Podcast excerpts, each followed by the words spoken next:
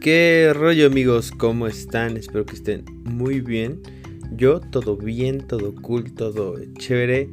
Amigos, sean bienvenidos a un nuevo podcast de este hermoso canal Desafío a Ser Millonario por su servidor, por su servilleta Fer Alan. Eh, bueno, pues como ya vieron ustedes en el título, el libro del día de hoy es La semana laboral de 4 horas de Tim Ferris. Bueno, pues la semana laboral de 4 horas creo que ya es un clásico, ya hay muchas personas que saben de este libro, pero haré todo lo posible porque eh, este resumen sea la mejor versión de este libro. A ver, es muy simple, vamos a dividir este libro en cuatro conceptos. Estos cuatro conceptos están divididos en las siglas DEAL o DEAL, que se escribe como trato en inglés, que son las siglas para D de definición, E de eliminación, a de automatización y L de liberación. Vamos a ver cada uno de estos puntos más a fondo. Y estos conceptos son diseñados para lograr, como dice el libro, una semana laboral de 4 horas. Cada uno de estos conceptos tiene diferentes cosas a considerar que vamos a ir desarrollando aquí en este resumen. El primer término es la definición. Y lo primero que hay que saber en este punto es cuál es la diferencia entre los millonarios, que en el libro también les llama los nuevos ricos, y los aplazadores. Y yo creo que de lo más significativo es que los nuevos ricos se distinguen porque tienen prioridades y filosofías de vida claramente definidas. Entienden la vida de una forma diferente. No son personas que quieren ser directores de su empresa, sino sino los dueños de ella. Son personas que reorganizan su horario y negocian un acuerdo para trabajar a distancia y así logran el 90% de los resultados.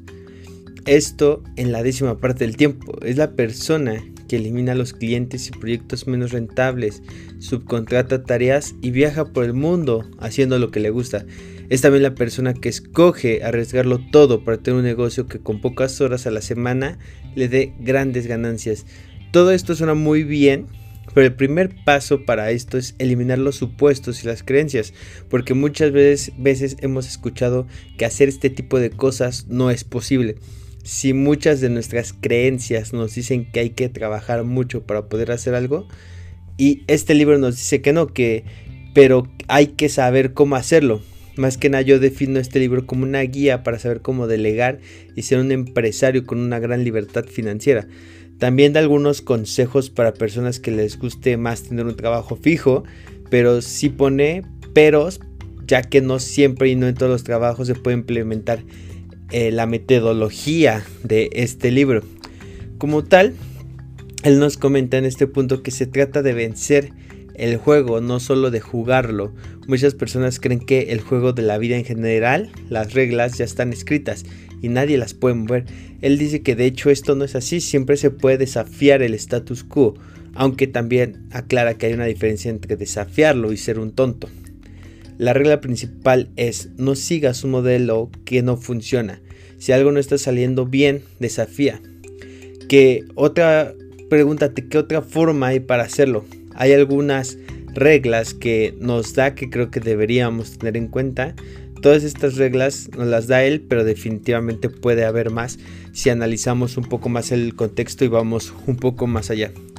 La primera es la jubilación es un seguro por socorro del peor. Aquí en este punto dice que la jubilación nunca es una meta, porque parte del supuesto que no te gusta lo que vas a hacer durante tus años de mayor capacidad física. También porque la mayoría de las personas cuando se jubilan bajan su nivel de vida y sus ingresos.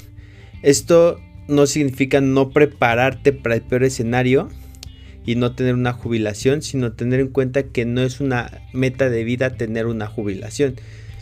La segunda regla, el interés y la energía son cíclicos. Tenemos que alternar periodos de actividad. Esto es primordial para poder sobrevivir tú tienes que organizar tu vida teniendo esto en cuenta. Ten en cuenta la opción de las mini jubilaciones, que al final del libro veremos más esto, en vez de una jubilación larga al final. Siguiente regla es hacer menos no es vagancia.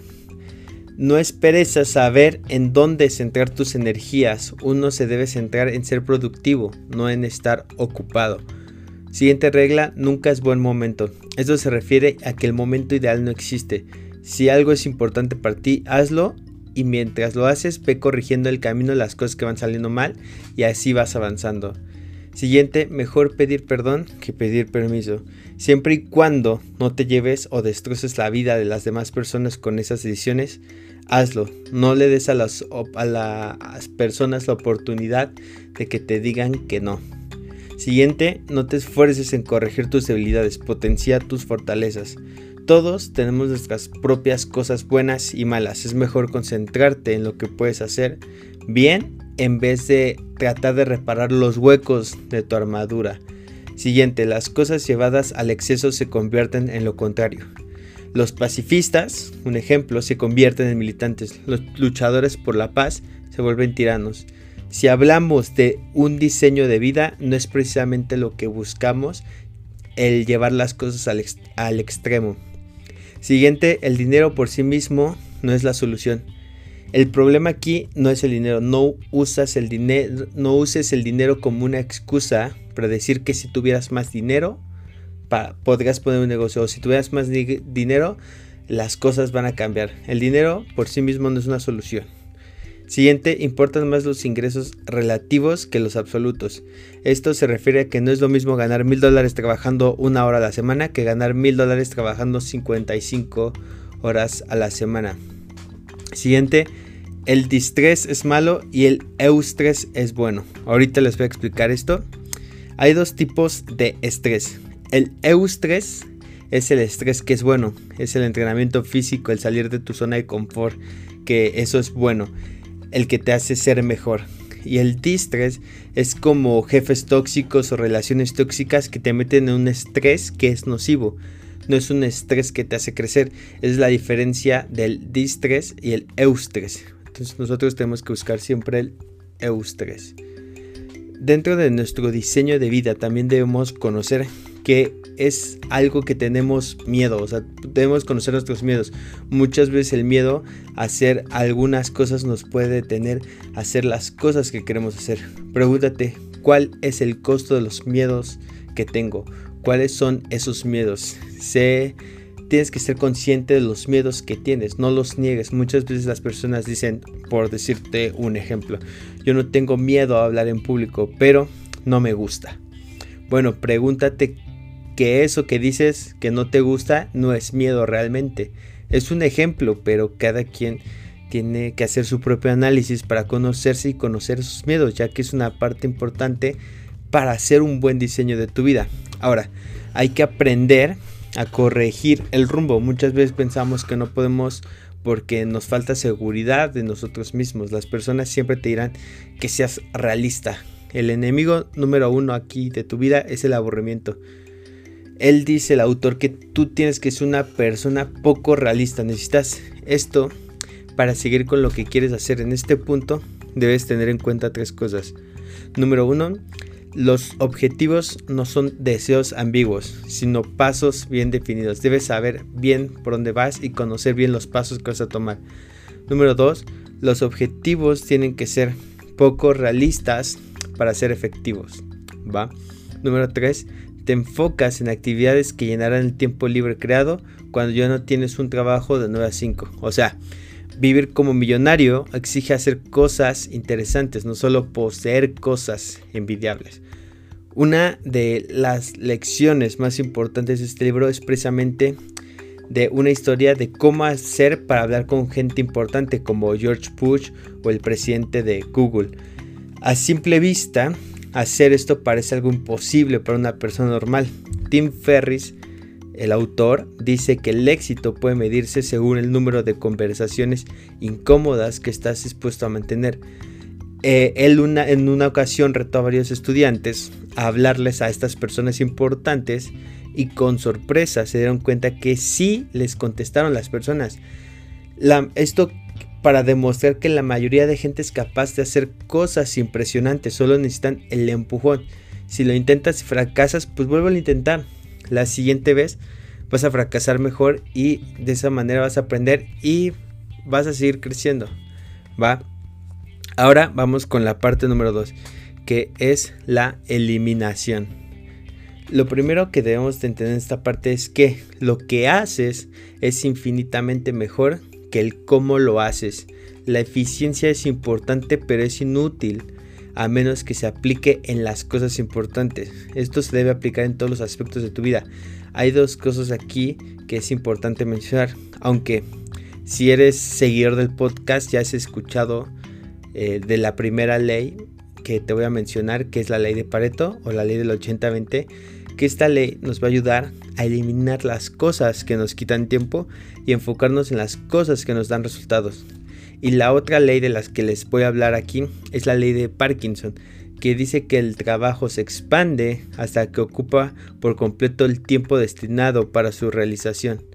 O sea, esto significa que tardas más tiempo del necesario para realizar una tarea o que procrastinas y finalizas la tarea justo antes de la fecha del vencimiento.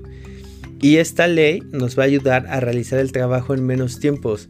O sea que si tú le das 24 horas para terminar un trabajo, el enfoque va a ser más fuerte y lo vas a terminar más rápido. Se trata de acortar tus plazos límites. El chiste es usar estas dos leyes, la ley del 80-20 y la ley de Parkinson, para lograr un, mejor administración del tiempo y lograr más, más tus objetivos, ¿no? Llegar a las metas.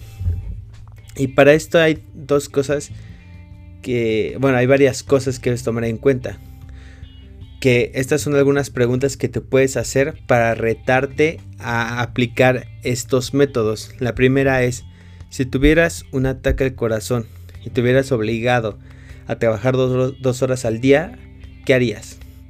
Es muy importante que respondas esto claramente porque él te dice son dos horas, no son dos y media, no son tres ni cuatro, son en dos horas, ¿qué harías?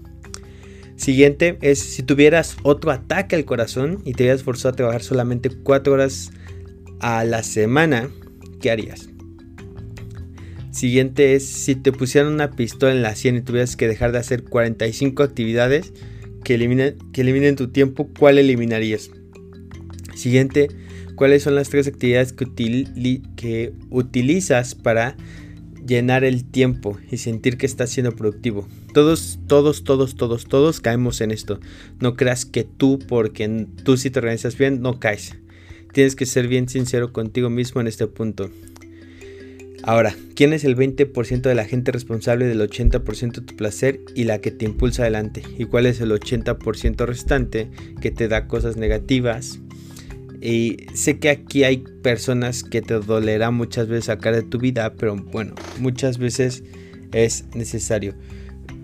Siguiente, pregúntate si esto, lo que estás haciendo ahorita en este momento, fuera lo último que vas a hacer hoy, ¿te sentirías satisfecho de lo logrado en este día? Y esto es para que nunca olvides que debes poner prioridades en tu vida. Lo primero, prioridades en tu, en tu vida. Eh, un consejo que da él es que pegues un post-it en la pantalla de tu computadora o en un programa eh, que te recuerde eh, varias veces al día. Estoy inventándome cosas para evitar hacer las cosas importantes. O sea, son recordatorios que te puedes poner hasta en tu celular, ¿no? De qué estás haciendo. ¿Estás haciendo algo que realmente tenga valor? Es un tip que él te da. No hagas varias cosas a la vez, es otro tip. Una persona que tiene bien sus prioridades no tiene que hacer varias cosas a la vez. Si divides tu atención, es más probable que sufras interrupciones con más frecuencia y te costará más concentrarte en lo importante. Siguiente, aplica la ley de Parkinson a nivel micro y macro. A nivel macro, semanal y diario, intenta terminar tu trabajo a las 4. Oblígate a priorizar el trabajo y créate una vida social y a un nivel micro igual, establece plazos imposibles que fuercen a terminar una tarea. ¿va? Eh, con cuestión a la lectura, él sugiere aprender, ah, bueno, igual puedes tomar algunos cursos de lectura rápida, pero aprender a leer rápido, ¿no? Como ya hacemos con cursos o con libros, eh, aprender a leer rápido es algo súper, súper importante para ahorrarnos el tiempo. Eh, uno de los conceptos más importantes de esta sección es el de tener una dieta de información. Que bueno, esta dieta de información es más que nada que de que bueno, nosotros estamos bombardeado, bombardeados, perdón, por muchas cosas en el día, mucha información que no nos sirve nada.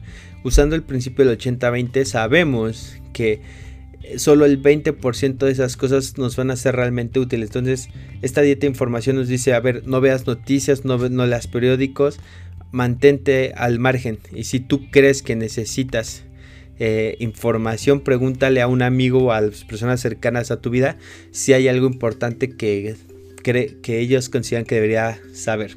¿no? Eh, por último, les voy a dar unos consejos igual de esta parte que que él nos da como unos consejos muy aparte. Primero, revisa tus contactos de tu mail, de tu teléfono y elimina aquellos que solo te envían mensajes publicitarios y que no te interesan. Siguiente, cuando recibas una llamada telefónica, si no quieres gastar demasiado tiempo en ella, responde concisamente y es de saber a tu interlocutor o a la persona que está escuchando que estás ocupado. Siguiente, responde tu mail en forma concreta y bien estructurada. Esto es para que para evitar que el destinatario vuelva a solicitar información porque no encontró, no entendió lo que le dijiste. Siguiente, si te citan para una reunión, exige que te comuniquen la hora de finalización y cuando llegues ahora, tú mismo le sabes que ya me tengo que ir, pides una disculpa y pues dices ya tenía otro compromiso, ya me tengo que ir. Siguiente, no dejes discusiones ni debates abiertos. Siguiente, tu despacho o tu oficina es tu templo, no permitas visitas sin previo aviso. Siguiente, crea sistemas que dificulte que cualquiera tenga contacto contigo vía teléfono o correo electrónico. Usa las respuestas automáticas. Y por último, para esta parte, es agrupa las actividades en tandas. Esto para que tú puedas reducir los tiempos de preparación. ¿Va? Ok, con, esta, con esto terminamos el paso 2. El paso 3 es la automatización.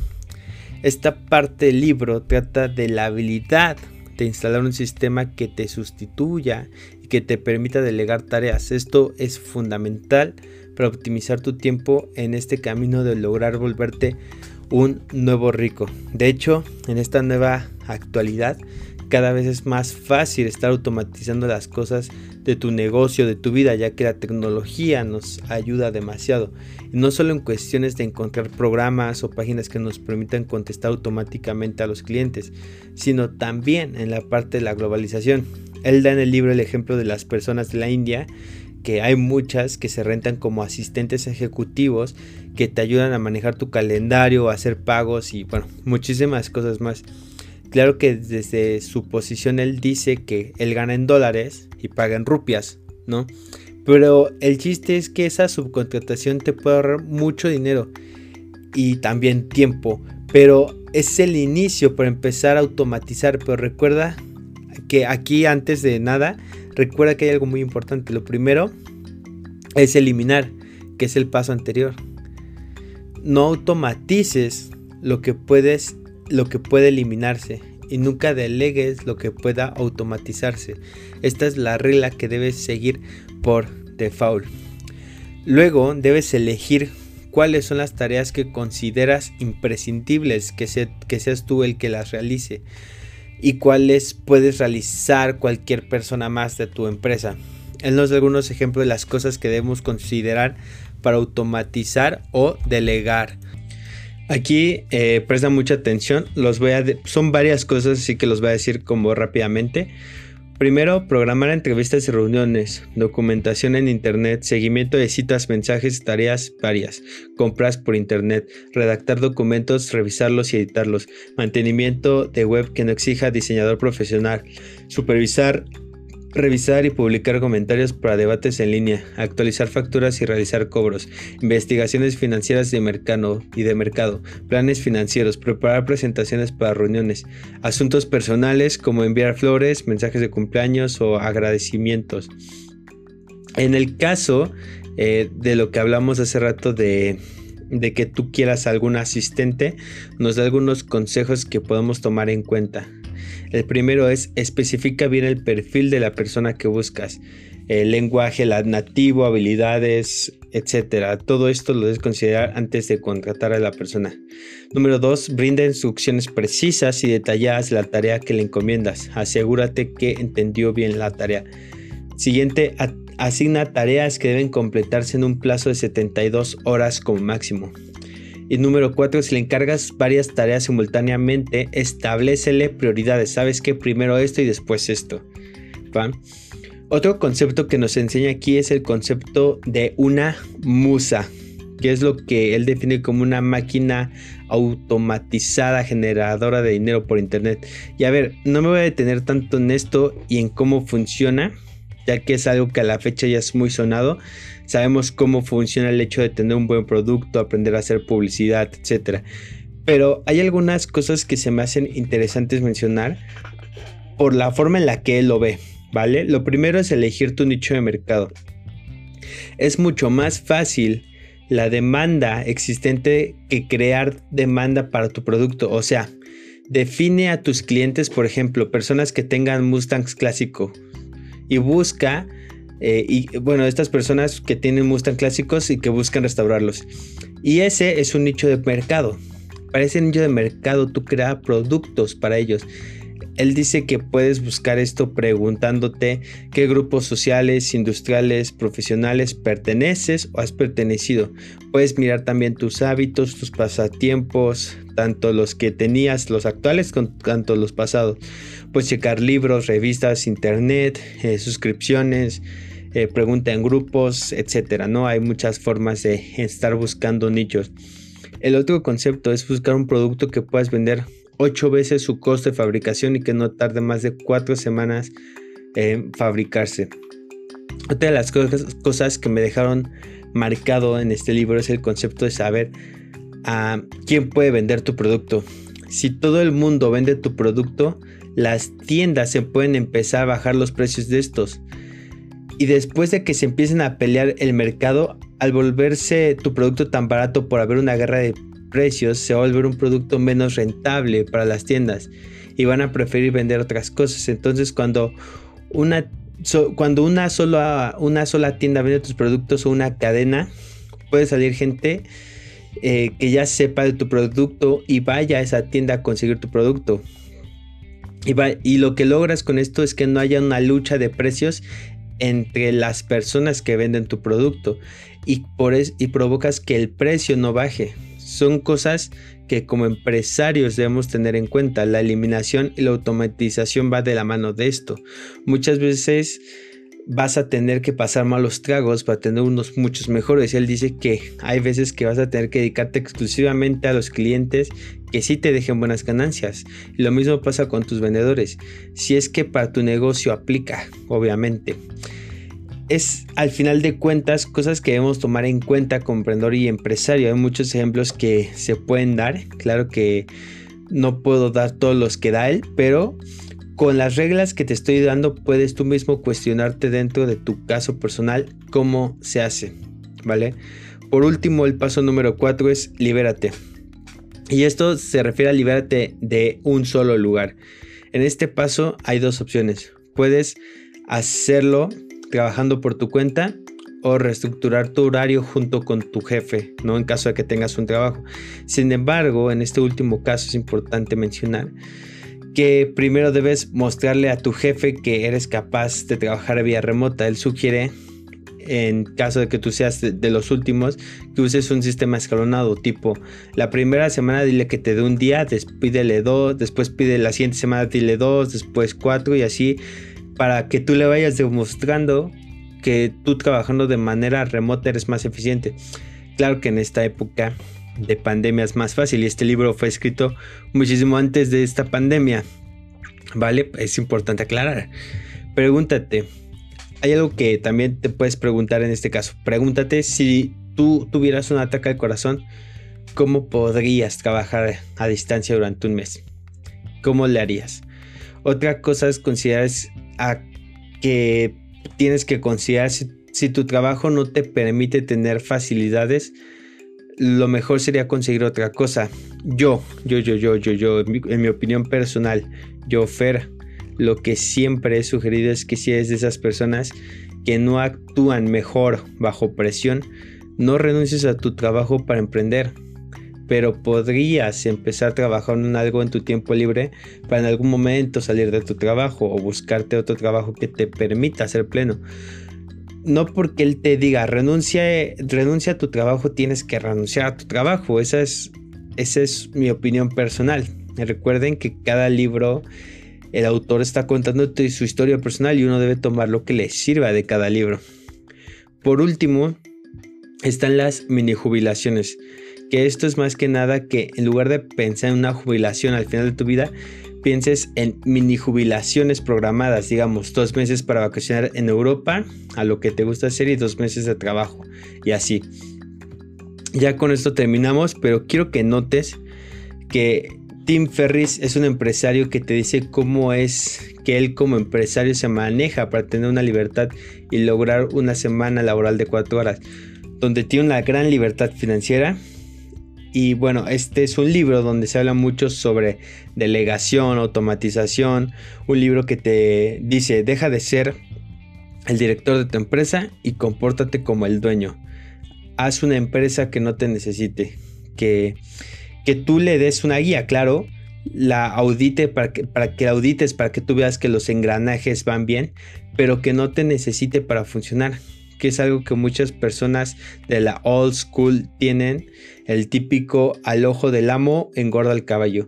Y no es cierto esto siempre, como lo dijimos antes, hay dos personas que ganan un millón de dólares a la semana, pero una trabaja 60 horas a la semana y la otra trabaja 4 y maneja la empresa, su empresa desde la playa. Entonces ahí tú te puedes preguntar cuál prefieres ser tú. O digamos que la otra persona gana 2 millones a la semana, pero no tiene tiempo de disfrutar lo que gana. Tiene una semana de vacaciones al año porque realmente pues la meta de nuestra vida no es tener millones y millones en el banco, sino tener la vida que nos permitiría tener esos millones, ¿vale? Y bueno, eso es todo por el libro de hoy. Espero que les haya gustado, que les haya sido interesante, que les haya gustado. Ya es un libro muy típico, pero pues bueno, lo tenía que traer. Ya tenía tiempo que lo había leído. Creo que literalmente fue desde antes de empezar este podcast. Entonces, pues bueno, lo tenía que ser en audio, ¿no? Para, como notas también para mí y pues bueno, que ustedes también vieran, lo conocieran. Y bueno, para que supieran si les interesa, lo pueden ir a leer. Y recuerden, si les gustó este podcast, me pueden seguir en mis redes sociales, me ayudan muchísimo para seguir creciendo. Si le das un like y todo eso, me ayudan muchísimo a seguir creciendo este podcast. Que bueno, lo hago pues, con mucho con mucho amor para todos, ¿no? Por amor a la lectura, a los libros y al emprendimiento, ¿no? Sobre todo. Y bueno amigos, esto es todo. Nos vemos, que tengan un buen día, una buena noche, depende de la hora que me escuches. Y bueno, nos vemos. Bye.